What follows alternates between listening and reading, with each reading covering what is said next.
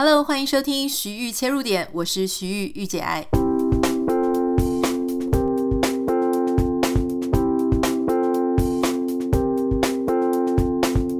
今天很开心为大家邀请到的是一位咨商心理师，呃，吴佩莹哈。那呃，老师他最近出了一本非常好看的书，因为我已经看过他了，看过这个书了哈，所以我非常的推荐给大家。这本书的名字呢叫做《走出关系焦虑》。那我知道我们节目的听众朋友很多，其实在呃，不管是亲子关系或是人际关系、感情关系里面，都会多多少少有非常多的疑问，所以我常常就是收到非常多的呃私讯。所以今天我们很开心，因为我觉得这本书写得非常好。那我们邀请到这作者吴佩英老师来跟我们谈谈关于关系、关于焦虑。焦虑到底是不是呃全然的不好呢？还是说有一些焦虑，它其实反而是推进我们进步的动力？那老师这本书前面的自序非常的精彩。我们首先先呃欢迎老师。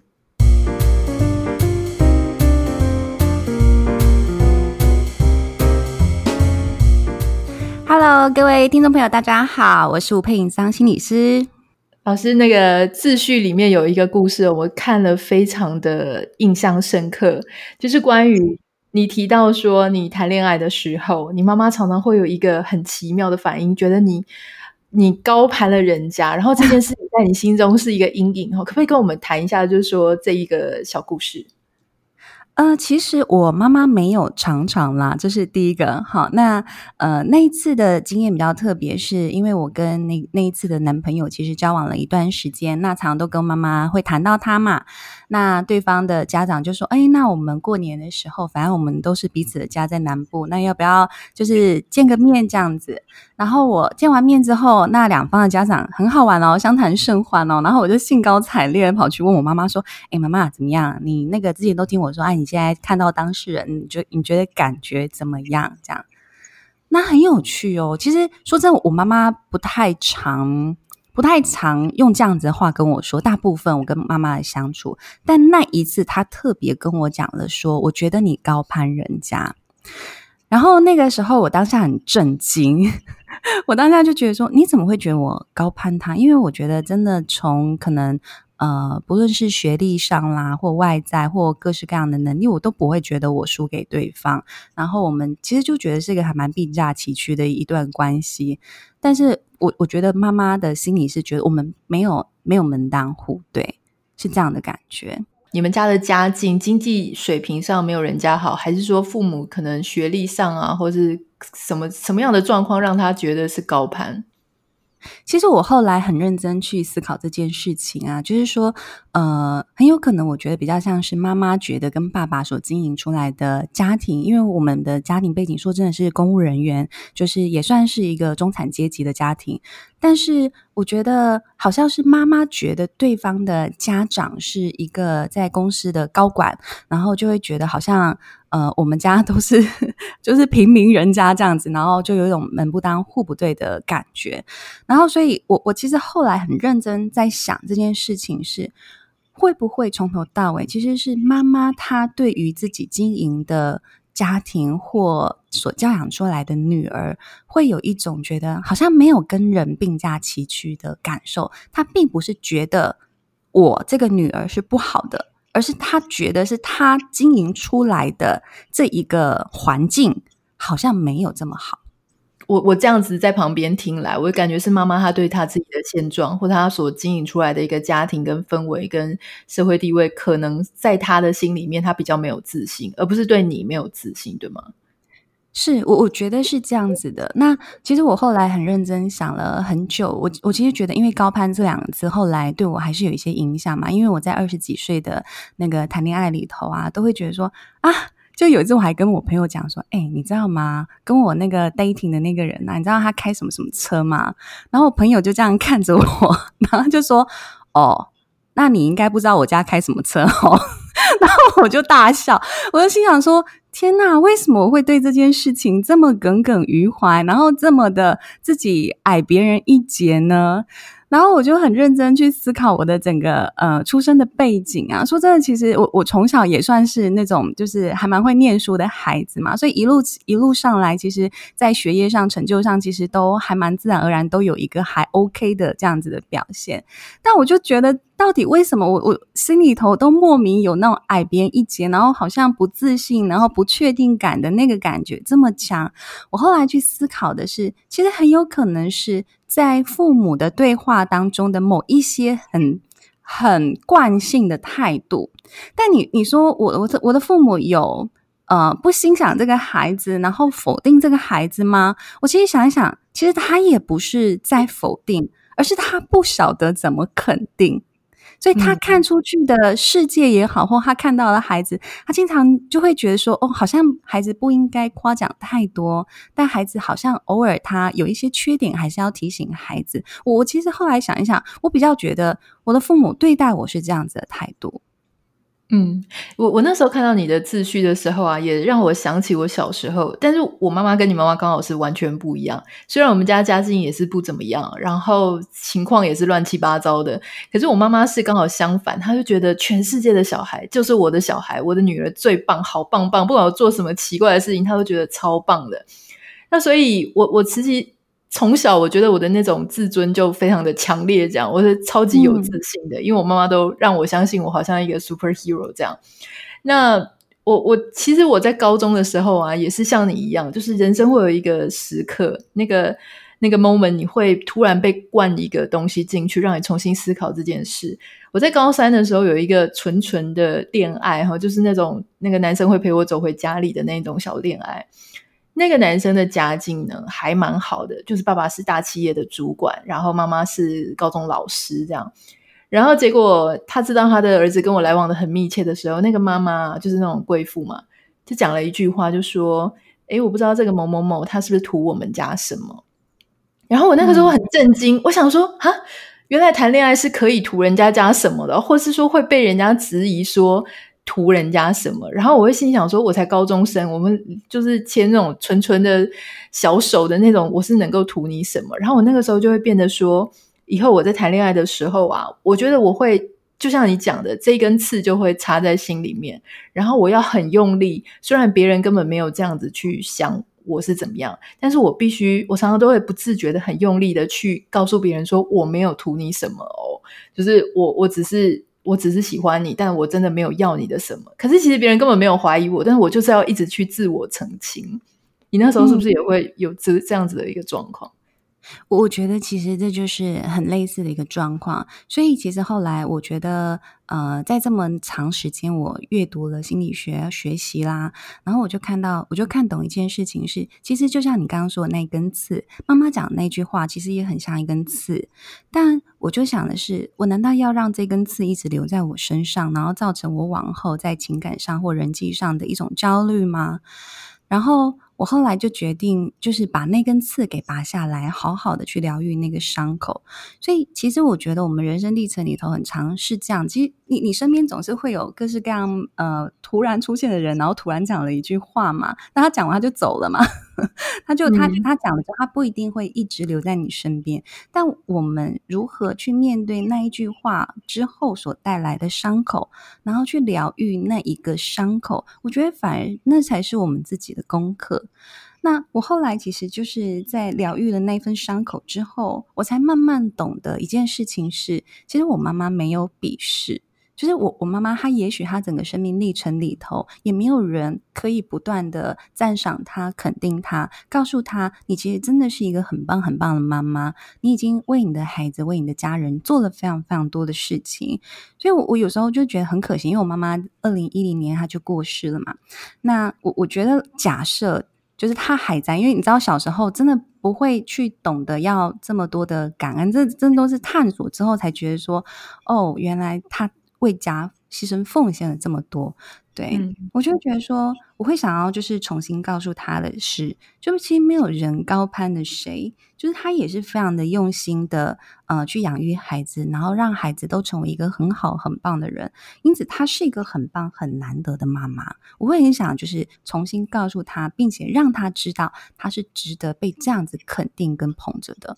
嗯，其实我们前面有一集就谈到说，如果我们没有照着我们所期待那样的方式被抚养长大的话，然后我就收到非常多的网友写信来跟我讲说，他们小时候是如何如何，呃，没有被好好照顾。那有时候小时候你也不知道，你是长大跟别人的家庭比较之后，你才发现哦，你小时候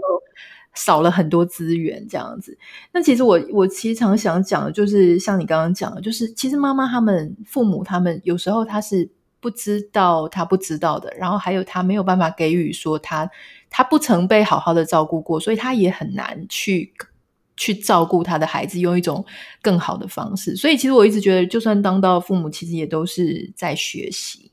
那你这本书里面其实有一个词，我觉得印象也很深刻，叫做“毒化情绪”。例如说，你有举例，就是说，比方说，我们有时候会很嫉妒啊，很羡慕别人。我觉得这很有趣哦。你会提到说，有些人他很羡慕别人，可是他讲不出口，说我羡慕你，或我羡慕他，他就会用一种要去攻击别人的方式。你可不可以谈一谈，这是什么样的心情？然后这个情绪上，你把它称呼为毒化情绪，为什么？呃，一个是一个是情绪，一个是毒化情绪。其实我们人都会有情绪，但是我们的情绪有没有变成是一种有毒性的状态，那又是另外一回事。好，呃，我我们来讲哈，应该应该是说。一般情况下，我们做很多事情，其实自然而然都有焦虑。例如，你明天就有一个专案的 deadline，那你自然 你现在就会有点焦虑嘛。因为焦虑它会帮助你长出动力，然后让你会觉得说：“哦，我要尽快，就是节省时间，然后把这件事情给完成哦。”好，可是毒性的焦虑，它叫做：我如果没有完成这个东西，我就死定了，我就完蛋了，我整个就 all you 一样，我人生就毁了。会有它，它其实。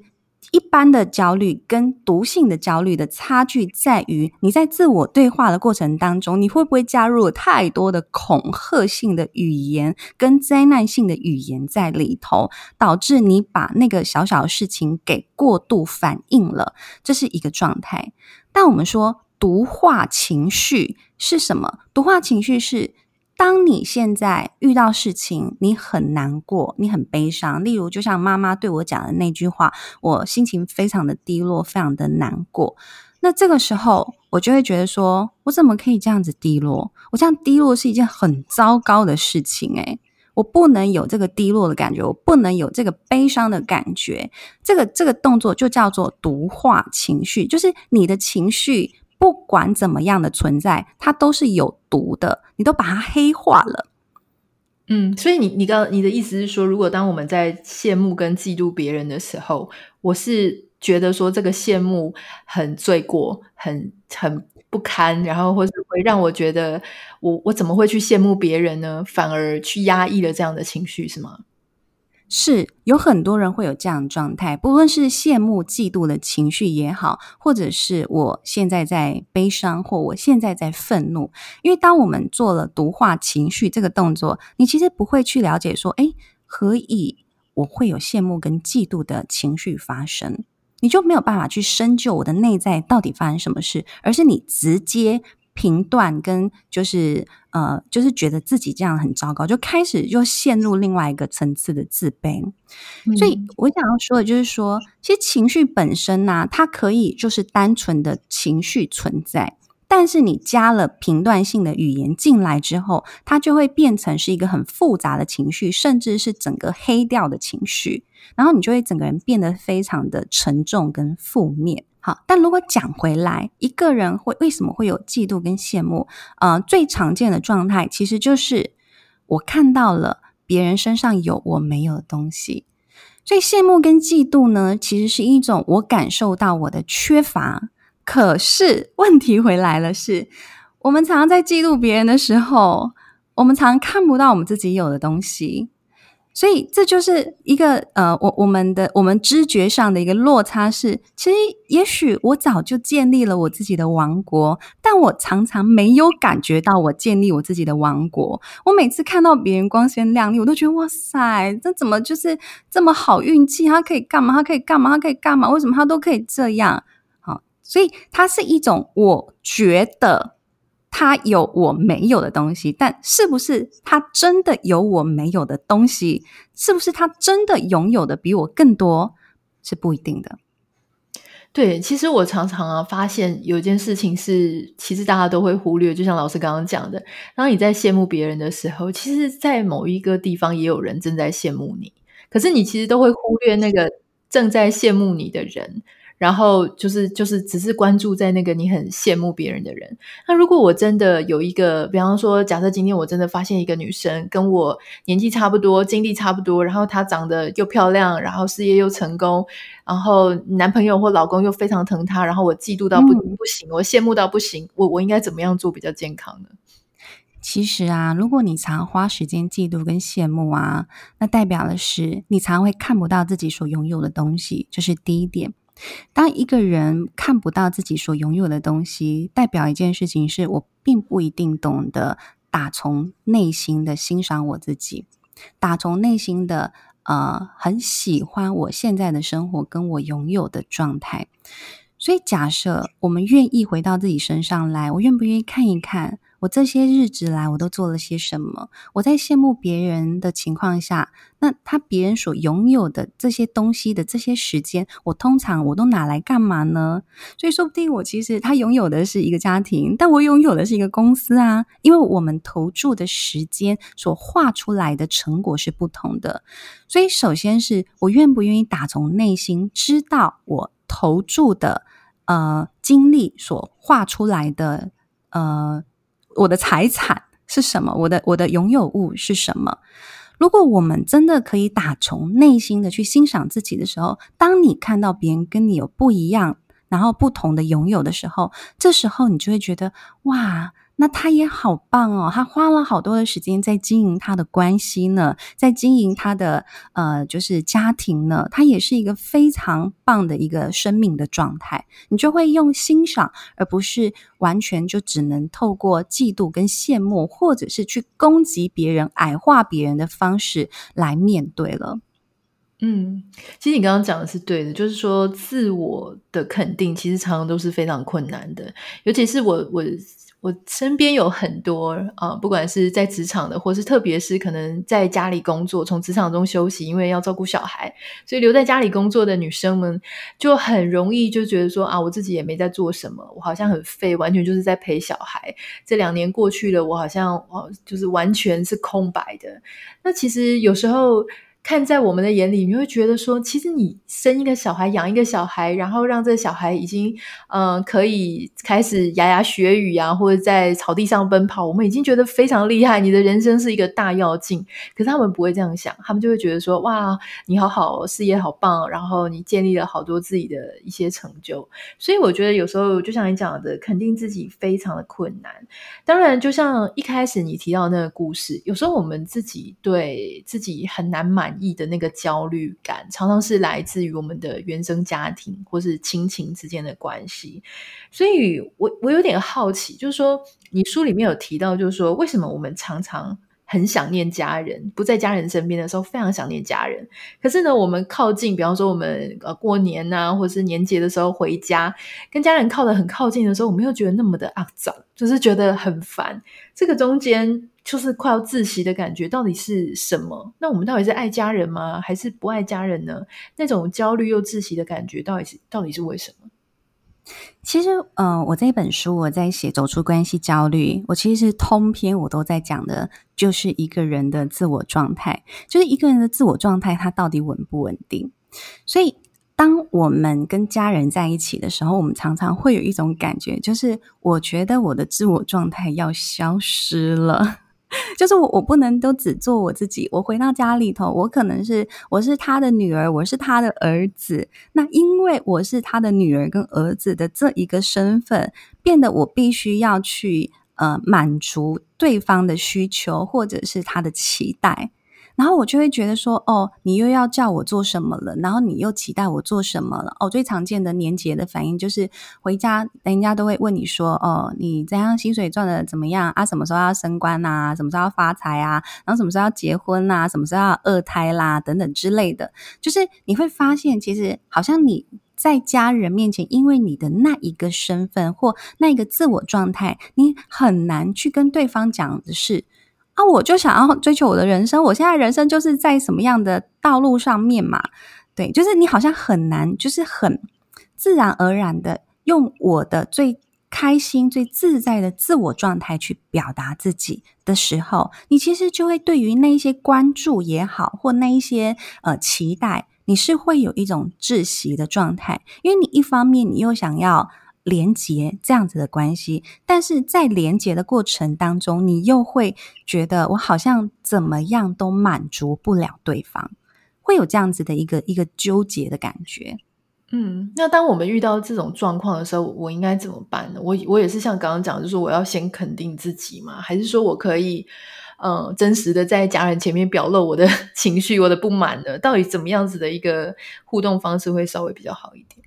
我觉得我用一个故事来讲这个这个状态好了。我其实呃，最近我就听到一个故事，就是说有一个女生，她其实三十出头岁，然后她呃拥有了自己的公司，但因为后来因为个人的一些因素，她决定就是不要再继续经营公司，所以她就把公司给顶掉了嘛。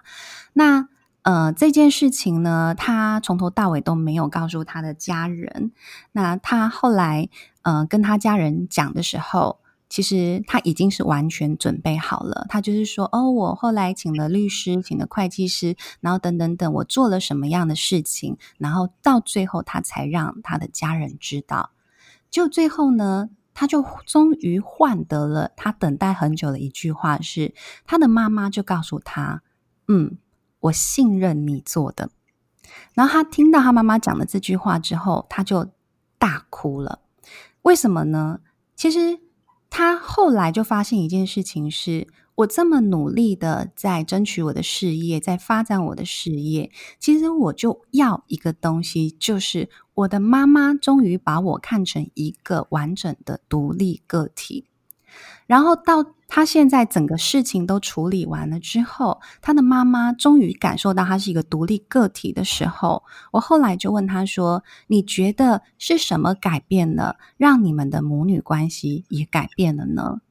后来他就告诉我：“我觉得是我自己的态度改变了，因为我非常的。”清楚知道我要什么，并且我采取了行动，我也去寻找了各种的资源。那最重要的是，我为我自己的工作生活，我负起了责任。我不再是那个很需要仰赖妈妈的建议，然后很需要就是呃，就是。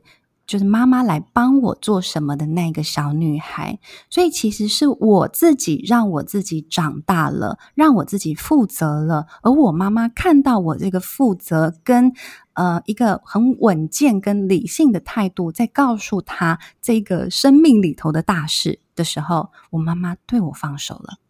嗯，我我想补充一点哈，就是我觉得有时候，嗯，我们要获得别人的信任，包含我们的家人。其实有时候也要注意一些沟通的方式，比方说，嗯、这个这个例子就像我们在职场上，如果你要让你的主管能够信任你，就是你不要带着问题去找你的主管，你应该在跟他讲的时候呢，你把问题跟你的解方先讲解方，再讲你原本是遇到什么问题，哈，让他知道说每一件事情都在你的控制之下、掌控之下，跟你的计划之下。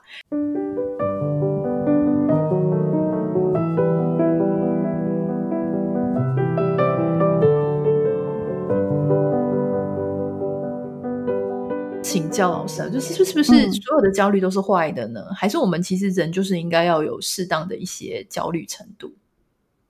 呃，其实就像我前面有提到，就是说我们有一般情况的焦虑嘛，这个一般情况的焦虑，它其实是可以让我们精益求精的，甚至它是可以让我们奋发图强的，让我觉得说，哦。诶，我有不足哦，那我是不是要用什么样的资源跟方法来帮助自己补足呢？这是很重要的。那可是我们的焦虑有时候它变成是一个不合时宜的状态。好，我我之前都会举个例子说，你现在去爬山，你在山里面看到了你没看过的野生动物，请问你现在的反应是什么？你会不会觉得很害怕、很焦虑，然后赶快？肾上腺素就出来了，就觉得要拔腿就跑。所以其实我们在看的是焦虑，它有时候其实是一个保护机制跟一个警报系统，但是有时候它是已经在一个不合时宜的状态里头，它会让你有过度过激的反应，或者是过低的反应。好，举例来说，我常常会说，呃，一个一个一个想象的例子是，有一天你进到办公室，然后你的老板突然跟你讲说：“哎，你等一下，你等一下，到我办公室来。”好，然后我就会问大家说：“请问这时候你会觉得你的拳头硬了，还是你会觉得呃脑袋里面空白呢？”好，嗯，那其实就是我的话，我可能会觉得很紧张，对不对？就是你，你 完全没有办法预期说接下来会发生什么事情，这样。对，所以他你比较像是脑脑袋会一片空白的情况。那可是你我们在想，为什么会出现这样的反应呢？为什么我们不是一个就是呃很镇定、很淡定说哦好哦，等一下见哦？为什么不是呢？好，其实这个东西就会跟我们过往的一些。经验是很有关联性的，所以，我们过往的经验，例如，你可能有一个很高情绪张力的爸爸或妈妈，所以你在那一刻，你就会觉得，呃，我的我要僵住，我要保护好自己，就是非常的，呃，就是所有的感官都要打开，然后要谨慎小心，不要犯错。好，它其实就是一种保护机制，它要保护你不能再大拉拉的，然后随便做事情。对，那或者是你会有那种想要战战斗的反应，其实它也是一种保护机制。你就会觉得说，如果我不带不战斗，他会觉得我太弱，那这样子会有危险。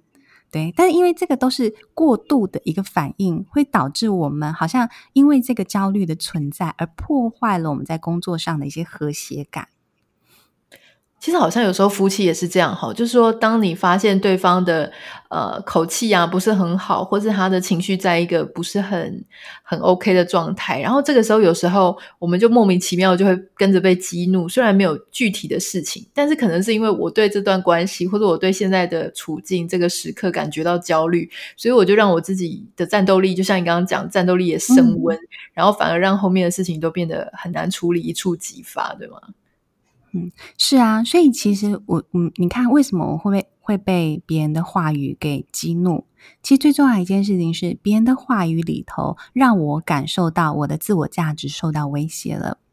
可是，如果这时候我们可以回来，好好的看看自己。为什么我会被激怒？为什么我有怒的感觉？是不是我内心里头有受伤的感觉，有委屈的感觉？我愿不愿意去安顿这个内在在愤怒下面比较脆弱的情绪？所以很重要的是，如果我们愿意去看见这个脆弱的情绪，并且我们能够跟自己对话，好，对话什么是？也也许就是跟老公吵架了，然后你的对话可能就会是。是不是常常会觉得自己做的事情没有被老公看见，没有被在乎呢？是不是这样子的感觉？你可以去好好听听自己内在的声音。但当你讲对话了，或者你真的同理了自己之后，你会发现原本那很高亢的，或者是整个。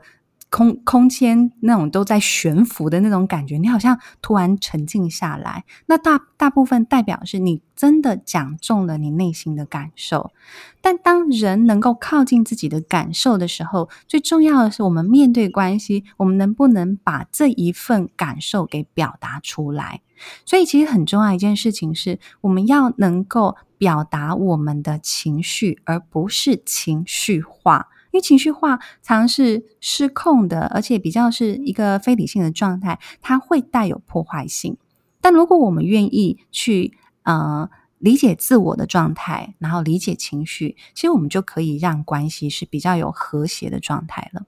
好，我们今天非常谢谢吴佩莹老师，智商心理师的新书啊，叫做《走出关系焦虑》。所以，如果你对于你现在所处的关系，或者你常常觉得你好像莫名的会有很多的焦虑，呃，我都会非常推荐你可以看这本书。我们今天非常谢谢吴佩莹老师来到我们的节目，谢谢你，谢谢。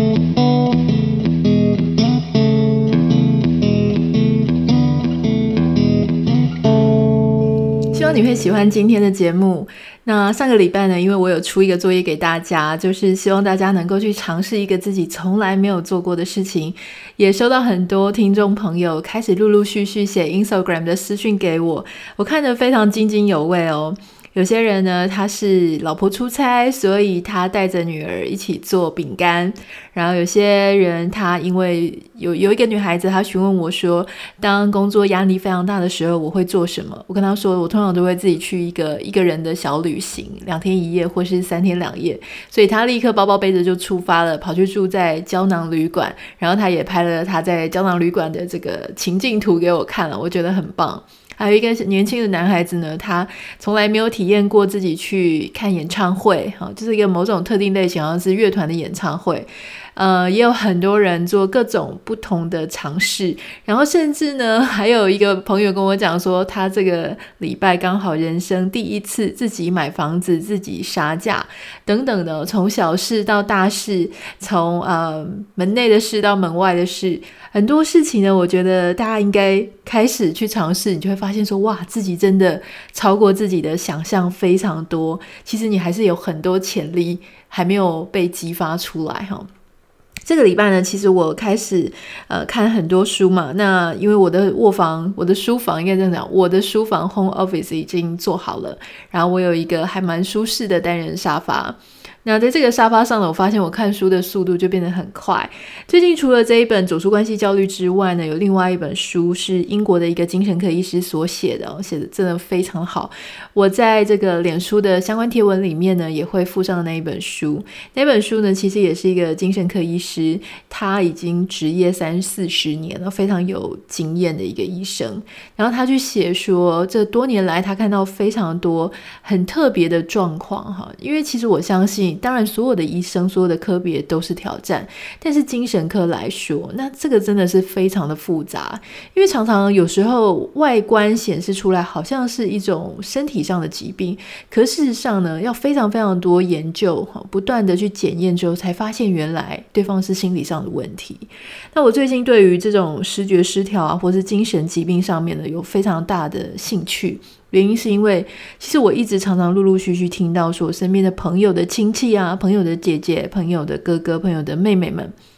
都在人生某一个阶段的时候，哎，突然就出现了视觉失调的问题。那很多时候，我相信在台湾，特别是我们会觉得自己的家人或是朋友的家人得到视觉失调，就是老人家会讲很不礼貌，叫做神经病嘛，哈。那后来你就会发现说，其实讲神经病，第一个很污名化，第二个呢是你没有办法去讲清楚说对方他到底是哪里出了问题，因为所谓的视觉失调，它其实它表现出来的样貌有非常多不同的。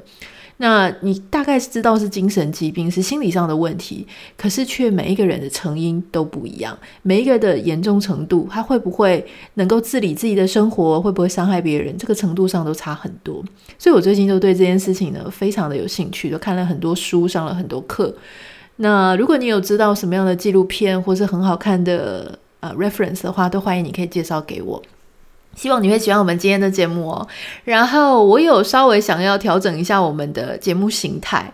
不会做太大的变动啦。然后当然现在因为我知道很多网友跟我讲说，有一个网友很可爱，他说他早上起床的第一件事情就是要打开我们的节目，而且是他还没有。起床，他还没离开床的时候，他就会先把手机打开，然后开始播播我的声音之后呢，再慢慢的起床、刷牙、洗脸，然后化妆，差不多三十分钟之后，他就可以出门了哈。我觉得听了还蛮开心的，原来我是那一天每一天呃成为他第一个听到声音的人，让我感觉很很温暖，也很有成就感。好，那希望你如果喜欢我们的节目，或者有什么想跟我分享的，都可以私讯到我的 Instagram 账号 Anita 点 Writer，也欢迎你可以介绍给朋友听。因为很多时候呢，你跟朋友有时候有一些共鸣啊，有些话题也是透过你们会看同样的书，看听同样的节目，然后你们就会产生更多的话题，或是有一些你不好意思、不知道怎么跟对方表达的心情，或是你的朋友正在一个什么样的忧郁啊、什么样的难过的状态，也许你就可以去找到我们节目当中是不是曾经有提过。这一集给对方看